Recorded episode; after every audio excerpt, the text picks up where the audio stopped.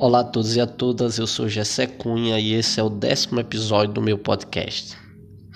Essa semana é, eu gostaria de conversar, que nós conversássemos, na verdade, a respeito do tema fome. É um tema um pouco, um pouco complexo de lidar, né? É, por ser, mesmo sendo um tema um mesmo sendo um tema é, que todos, todos, qualquer pessoa há de concordar que é uma realidade muito dura e muito cruel, a realidade da fome é um tema difícil de lidar, principalmente no ambiente, é, no ambiente de atuação nossa, né? No, no, no ambiente de diálogo nosso, no, no ambiente de diálogo meu, que é um ambiente religioso, né? Que por incrível que pareça. Né? O ambiente que deveria ser um ambiente de segurança, é um ambiente de, que, de generosidade, né? de, de humanidade, de, de, de, de bondade, de caridade. É, o tema fome é um tema que tem um certo tabu no ambiente religioso. É, é, é difícil de você falar de fome no ambiente religioso. Por exemplo, você vê um pregador, é, se ele for pregar, pregar, principalmente quando eu falo ambiente religioso, estou falando ambiente religioso protestante evangélico, né? Que é o meu, o, o que eu conheço, é, é a minha formação, né? E, e e é onde eu ouvi e falei minha vida inteira. Então, é, se você pegar um pregador evangélico e se ele for pregar e tocar nesse assunto fome, existe um, um certo tabu, existe assim é, certos é, é, desconfortos é, do público ouvinte, principalmente do público liderança né, que, que vai estar tá ali na retaguarda, nas cadeiras da frente, ali na bancada da frente, ali meio que aprovando ou reprovando, né, do que está sendo falado. Então é um tema muito difícil de lidar nesse tipo de ambiente, assim como também o tema de direitos humanos, é, assim também como o tema de defesa do direito de minorias, né, é, direito de mulheres, é claro, se você for conversar com qualquer religioso, ele vai assim como eu falei da fome, ele vai falar: não, são temas importantes, todo mundo sabe da necessidade de, de, de se lidar com o fator fome, com o fator racismo, com o fator preconceito, todo mundo sabe, mas é, quando, quando chega para a hora do, assim, do, do falar e do agir, aí existe um certo tabu e uma certa dificuldade de se lidar com o tema né, que é contraditório em todos os aspectos, bem contraditório. Mas é, esse, esse tema tem, tem mexido assim, porque nós estamos vivendo um período eleitoral, é, saímos de uma pandemia, então é, as pessoas estão de olho nos números, na, na, na, né, na, na na, nos números da economia, no, nos números do poder de compra das famílias e até mesmo do poder de se alimentar. É, a, a, a, fome tem sido algo presente no Brasil desde que Brasil é Brasil, acho que desde a colonização, né, ela, ela veio. Ela veio com a colonização e está aí presente, apesar, né, apesar de tudo, né, de, de tudo que, de todas as mudanças, apesar da modernização que houve na nossa economia e houve com certeza uma modernização da nossa economia, né, a partir do plano real principalmente, é, ali em 94, 95, mas é, ainda é muito presente, ainda os números são muito altos, né, e me veio assim a vontade e a curiosidade de, de fazer algumas pesquisas a respeito disso. E eu busquei é, por fontes confiáveis, né, os números do IBGE.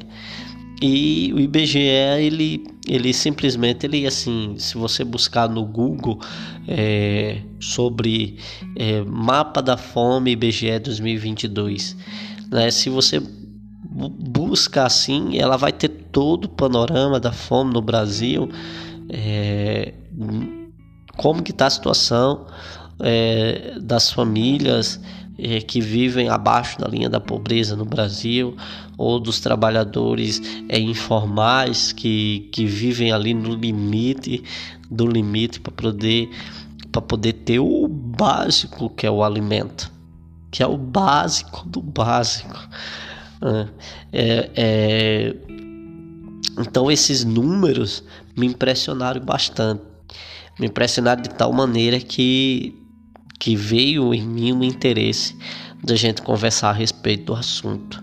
Depois que eu vi essa pesquisa, esses números, é, é, através da pesquisa que eu fiz aqui, eu vi que veio em mim o interesse de nós falarmos sobre o tema. Assim como vemos falando, viemos falando de outro tema, né, de outros temas, né, como semana passada, no último episódio, nós falamos a respeito da violência é, política dentro das nossas igrejas, né? Se você não ouviu, é, recomendo que ouça, né? O nosso é, o último episódio, né? Eu acho que é Armas o título. É, desculpe o achismo, porque eu ando com a memória um pouco atarefada, cansada. Mas vamos lá, vamos aos números. Olha só, Segundo o mapa da fome do IBGE, cerca de 58%, da, 58,7% da população é atingida diretamente pela fome. Isso que já é um absurdo muito grande, porque isso aqui denota é, mais da metade da população brasileira. Ou seja, 125 milhões de pessoas. Né? Desses 125 milhões, 33 milhões não têm o que comer, quer dizer, são aqueles que passam fome de verdade né, que vivem, só Deus sabe como consegue se manter de pé.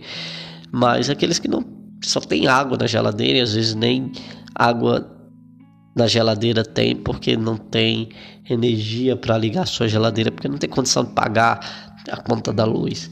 Mas é, essas pessoas que estão nessa situação somam 33 milhões de pessoas.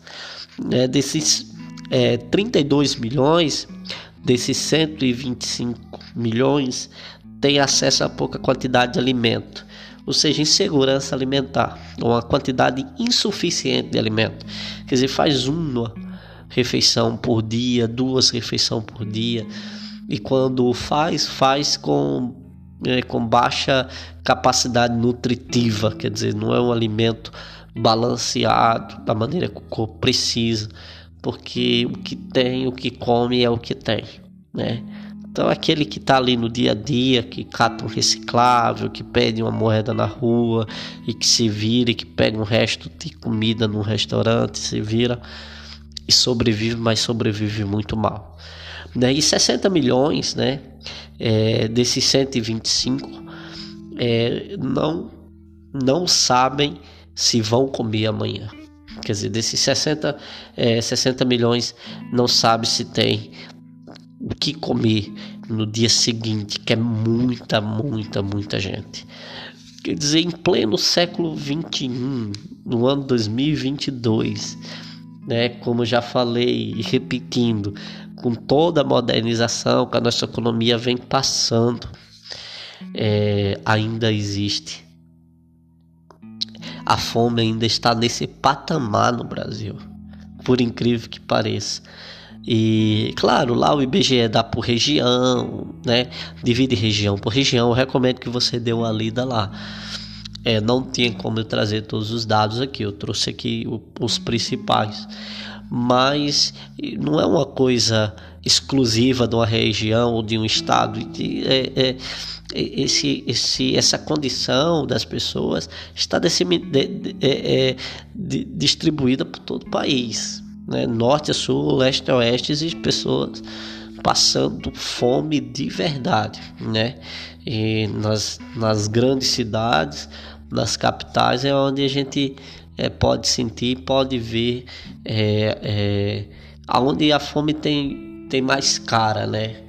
porque é onde a gente vê pessoas no semáforo pedindo, né, ou pessoas morando e dormindo nas ruas, né? E mas quando eu vejo, quando eu vi esse esse esses números, é, uma coisa eu tive certeza, que esse tema fome não é levado a sério no Brasil. Sabe, de maneira nenhuma não tem como falar que uma sociedade como a nossa leva a sério isso aqui. É como se isso aqui não existisse, ou como se fosse uma mentira. Né? Às vezes parece que a sociedade se comporta como que isso aqui fosse um, uma, é, uma grande fake news de algum de alguém que, se, que, que quer criar um pânico e um pavor, né? De alguém que quer, sei lá, tentar derrubar o governo. Porque esses números né? Como eu falei, entrou governo, saiu governo e a fome sempre presente no Brasil. Isso aí ninguém nega, né? mas é, não se leva a sério o tema fome no Brasil. É, é, é no primeiro aspecto, não se leva a sério porque nós, nós somos um dos países mais maiores, um dos maiores produtores de alimentos do mundo. O Brasil tem uma capacidade, uma variedade de de uma capacidade de produzir alimento uma variedade de alimentos produzidos impressionante. Nós jogamos comida no lixo, sabe? Jogamos comida fora. O Brasil ainda tem um grande, um grande volume de, de resíduos de alimento, né? uma grande dificuldade também de lidar com, com esse tipo de, de lixo orgânico, né? Porque a gente joga muita muita comida fora. E mesmo assim tem muita gente passando fome, porque nós somos um grande produtor de alimento. É, se, se, se for comparar nesse aspecto, o Brasil é uma da grande potência mundial. Se for colocar no aspecto de produção de alimento, sabe? O Brasil é um dos países mais ricos do mundo nesse sentido, não tem por onde negar. É tanto que nós estamos entre os maiores exportadores de trigo, de soja, de milho, de carne, de, de, de, de frutas como, como é, banana, por exemplo, a gente exporta demais. Então, assim, é, quando a gente vê um país com a capacidade de produzir alimentos, né, um país de, mais, de infinitamente, né, como, como um produtor rural agrícola. E a gente vê um país desse passar, as pessoas passar por esse tipo de, de necessidade, não é um país que leva a sério, que leva a sério o tema fome. É, por outro lado, quando a gente vê, sabe, um, um presidente da República dando uma entrevista a uma emissora nacional e falar assim: é, é, com esses dados aqui sendo públicos, abertos e divulgados pelo órgão que faz é, faz pesquisa desde sempre, é o IBGE desde sempre. Quem faz as pesquisas, quem faz o censo. Então é um, é um instituto confiável, muito confiável. E o presidente fala que não tem fome no Brasil porque ele não vai na padaria. Quando ele vai na padaria, na verdade, não tem ninguém lá na porta pedindo pão. Sabe? E quando você vê um presidente da República que era uma pessoa que deveria se posicionar em prol dos vulneráveis, falar alguma coisa dessa, negar algo que está na cara, realmente não é um país que leva a sério isso aqui. Sinto muito em dizer, não é um país que leva a sério isso aqui. Sabe, quando a gente vê um congresso que aprova, que aprova, que aprova é, é, coisas como orçamento secreto, como fundo eleitoral de, né, fundo para campanha eleitoral partidário, sabe? Além o orçamento secreto é além do orçamento que os deputados já têm direito para fazer sabe lá o que, só que aqueles orçamentos que já existia aqueles é, é, na verdade, aquelas emendas, né? É, que já existia, que os deputados levavam para suas regiões, ali era tudo documentado, era tudo, tudo bonitinho. Só que esse não. Essa tal emenda do relator, é, é o nome já está dizendo, é secreto. O cara pode gastar do jeito que quiser e colocar no bolso e ou jogar para cima ou sabe é, fazer o tacar fogo no dinheiro, mandar para o exterior, pode fazer o que quiser, porque ninguém sabe o que está sendo feito. Sabe, quando você tem um congresso que faz isso, é, é um país que não leva a sério isso aqui. Sabe, sinto muito. Aí quando a gente vem para o ambiente religioso, como eu falei no início da nossa conversa, que que já tem um certo tabu natural em discutir esse tipo de assunto. É. Que é um ambiente, repetindo, que é um ambiente onde se deveria pregar a generosidade, a caridade, o amor, o compartilhamento, a, é, o compartilhamento de alimentos, de né, é, um abençoar o outro, um amparar a necessidade do outro. E quando a gente vê um tabu para esses, esses assuntos, é um, um ambiente, é uma igreja que não leva a sério isso aqui que está brincando de, de, de filhinhos amados de Deus, mas na verdade que não leva a sério nem a sua própria fé.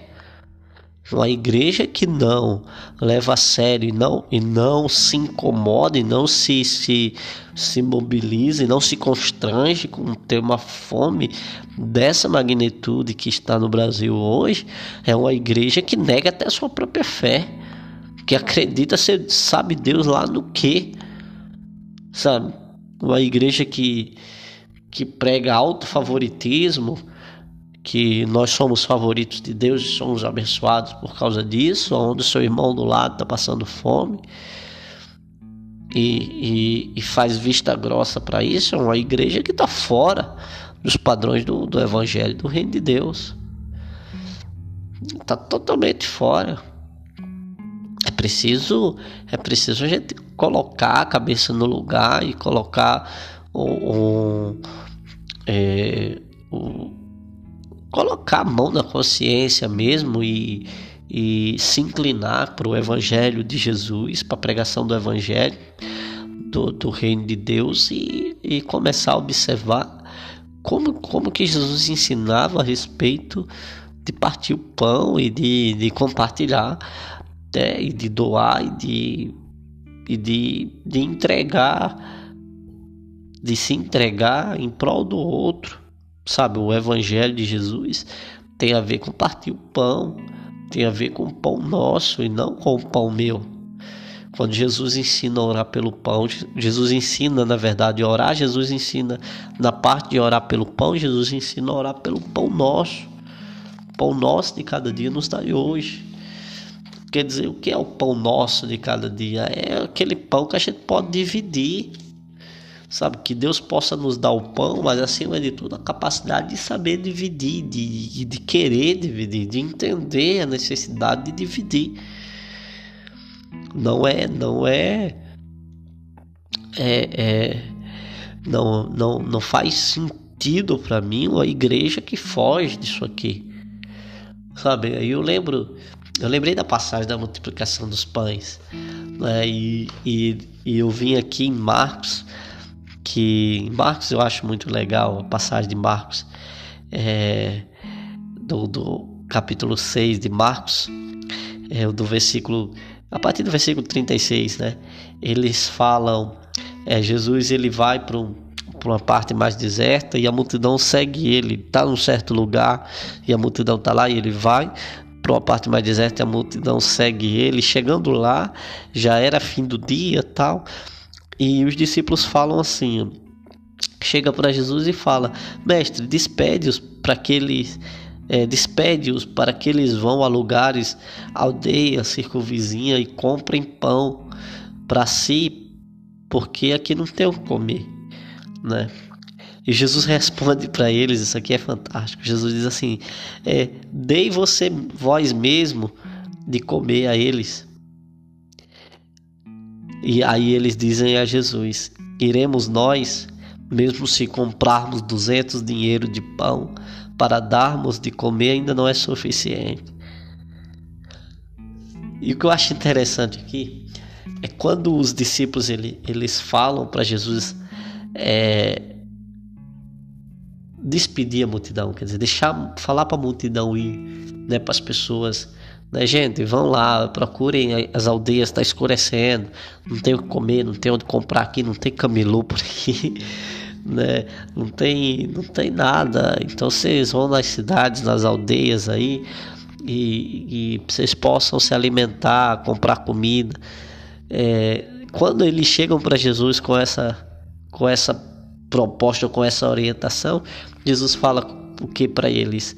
Deem vocês de comer o povo. Essa responsabilidade é de vocês também, de alimentar o povo, de compartilhar do pão. Sabe, não fuja da responsabilidade, não jogue para cima.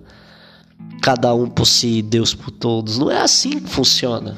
Cara, não é assim que funciona. Sabe, esse negócio de crente ficar dizendo que é cada um por si, cada um tem que se virar, cada um tem que ganhar o seu. E, e é isso mesmo, é o capitalismo selvagem. Isso não existe. Sabe, era, era, era essa a ideia. É, com, com malícia ou, ou não, eu creio que aqui existia uma certa ingenuidade dos discípulos, mas a ideia é, é que, tá, que, que, que tá às vezes até no nosso inconsciente é essa, é cada um por si. Né? Não é responsabilidade minha alimentar o outro. Né? Manda, despede eles porque eles vão na, na cidade e comprem pão para comer, para eles comerem. Eles compram para eles. Né? Jesus fala o que? Ah, dei vocês pão para eles. E daí eles, eles se veem desafiados. E desafiados, eles vêm com essa, com essa matemática aqui meio chutada, né? Com certeza eles não fizeram um cálculo, eles, né? Tipo assim, nem que, mestre, como que, né? Vamos alimentar? Porque se hoje eu chegar para qualquer líder e apresentar esses números e falar, ó, oh, cara, a igreja tá faltando com a responsabilidade dela. Olha aqui os números. A igreja, nós, nós somos um país de maioria cristã, pelo menos aí cerca de, de né, o último o último censo era 42 milhões só de evangélicos, agora já passa dos 50, né, mais de 100 milhões de católicos. Somos todos nos dizemos cristão e num país cristão tem gente passando fome e tal. O que o cara vai dizer, o que os discípulos disseram aqui para Jesus: como que eu vou alimentar um país inteiro? É. Como que eu vou dar comida para eles? Nem que eu ganhasse na Mega Sena, na Mega da Virada, que é o maior prêmio do ano. É, nem que não tem como. E aí o que eles falam para Jesus? Nem com 200 dinheiros, ou aqui no caso seria denários, né? que, que era a moeda corrente aqui, que aí calculando aí daria é, é, um denário daria em é, cerca de um dia de trabalho. Então aqui seria 200 dias de trabalho. E eles falam nem com esse dinheiro todo daria para alimentar todo mundo. Então não é minha responsabilidade isso aqui, porque eu não tenho capacidade para isso, não tenho condição para isso, né? E é assim que a gente foge. Ah, a gente ajuda, a gente é, entrega aqui 50, entrega 60, entrega 100 cesta básica por mês e faz a nossa parte. Né? Mas não é assim que funciona. Não é assim que funciona. Tem muita coisa que é muito além disso. Alimentar pessoas é muito além disso. É, aí Jesus pergunta assim: ó, quanto pão quantos pães tendes? E de ver, quer dizer, vai ver o que, que tem, por onde a gente pode começar. E eles vão, talvez contrariados, e, e encontram um rapaz com cinco pães e dois peixes. É, a, a, a grande chave aqui é que eles não encontram é, um, uma poção de alimento. Eles encontram um coração generoso. Sabe? Será possível que em mais de 5 mil pessoas é, não tinha ali gente que tinha mais coisa? Com certeza tinha. Será possível que no meio de uma multidão só esse rapaz tinha essa quantidade? Porque você vê que é uma porção de comida é, para uma pessoa. É dois peixes e cinco pães. Então aqui ali era dele, no máximo dele e de outra pessoa. Mas era uma porção individual de, de alimento por, por, por dia ou por alguns dias, né? Se você for ver aí, se fosse só para ele. Mas aqui é, é o, o, os, os discípulos no meio da multidão eles não encontram uma porção de alimento para alimentar o povo. Eles encontram um coração generoso. E quando eles encontram um coração generoso, dali, dali é onde sai o milagre de Jesus para alimentar a, a multidão. A partir desse coração, certo? É a partir desse coração. Então não é não é a capacidade logística e econômica de, de alimentar o Brasil que vai fazer a diferença. O que vai fazer a diferença é o nosso olhar para isso aqui. É o nosso é, é, é para esses números. E, e é a capacidade de, de, de, de obter em nós um coração generoso. Porque a partir do coração generoso é que, que Jesus começa a fazer os milagres de multiplicação. É que Jesus começa a fazer um milagre de, de da minha porção individual virar, virar alimento de multidão. Certo? É a partir disso aí. Então, é, não é preciso, não, não, não, não é a partir da quantidade, não é pela quantidade. Existem muitas igrejas ricas, muitos pastores milionários no Brasil, milionários e snobs. O pior não é nem tanto acumular tanto bem, é, é, é ostentar aquilo, que é o mais grave. Enquanto parte do, do Brasil, a maioria, a maioria dos brasileiros e parte da igreja está sendo atingido diretamente pela fome, é, pela, pela, pela dificuldade de, de se manter. Muitos pastores estão milionários, milionários e ostentando. E, e por esse e por esse e por esse comportamento pecando, estão pecando. E mas a, a grande mudança, a grande chave para a igreja começar a fazer a diferença é, em todos os aspectos, mas principalmente nisso aqui, é o coração generoso. A chave é o coração. É, e, e, sabe, é começar a abrir, quebrar o tabu, começar a falar do tema, é fazer seminários a respeito, é, é, é gerar opiniões positivas a respeito, porque mais maior do que do que o elemento, maior do que o, o, o, o elemento chave aqui que seria os cinco pães e os dois peixes é, é é o discurso, é o legado, sabe? É aquilo, aquele, aquele ensinamento que a gente vai deixar para os nossos filhos, sabe? Quando, quando, quando é, no momento que a gente for ensinar, no momento que a gente for comer na nossa casa, partir o pão na nossa casa, naquele momento de oração, do, né, daquele almoço de domingo, mostrar mostrar para os filhos o quanto eles são abençoados e o quanto é, Deus é bom com eles e por isso nós devemos ser bons e generosos com o próximo, né? ensinar, demonstrar na igreja, repartir o pão com os irmãos e, e, e com as pessoas. E a partir daí é corações dispostos a compartilhar, a fazer o bem, a, a doar algo de si, ou algo do seu, ou doar do seu para o próximo. Quando a igreja começa assim, quando o coração começa assim, a igreja começa a ter esse coração, aí, aí há espaço para o milagre da multiplicação. Há espaço é, para que Jesus faça é, uma multiplicação para produzir ou para produzir mesmo é, condições de alimentar a multidão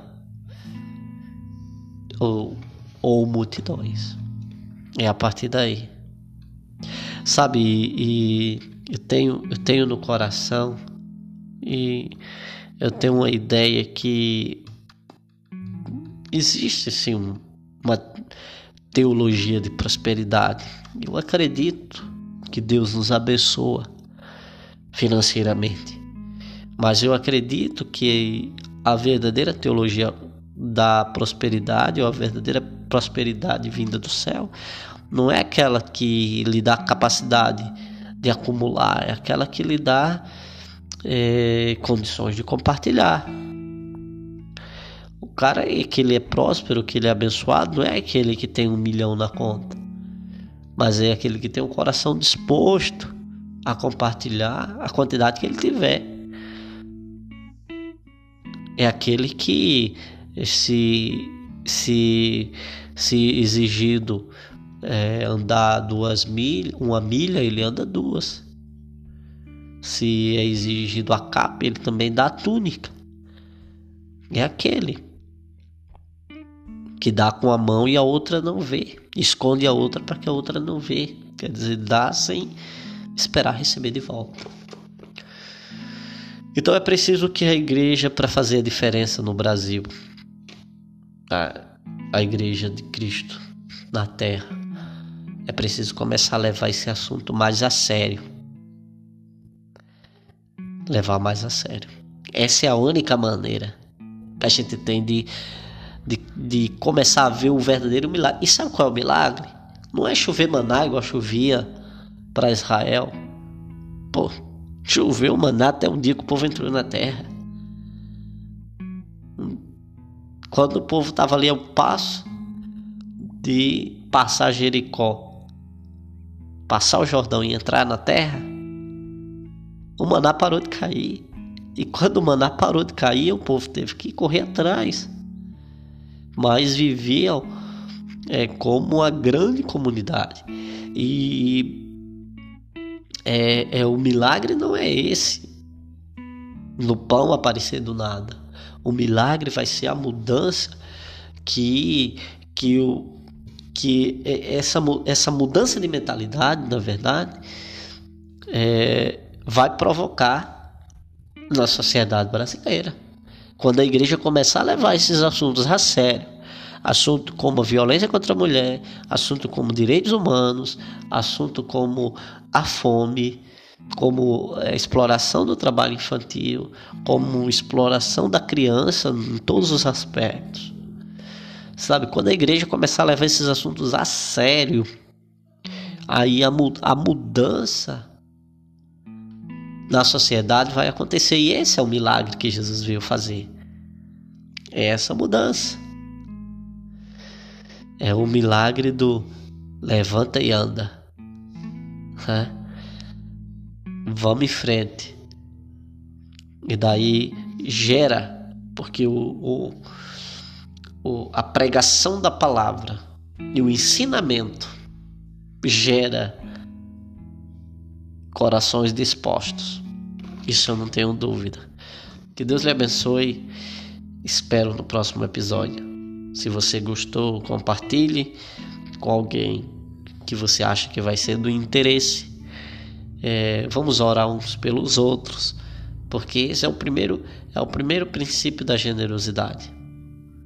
É compartilhar o pão e orar um pelos outros. Que Deus abençoe você. Que Deus abençoe o Brasil. Que amanhã não tenha mais crianças chorando com fome. Mesmo sabendo que vai ter, mas a minha oração é que não tenha. E que Deus gere em nós um coração generoso e disposto a doar ou a compartilhar do que nós temos e do que nós somos. Que Deus abençoe e até a próxima, se Deus assim nos permitir.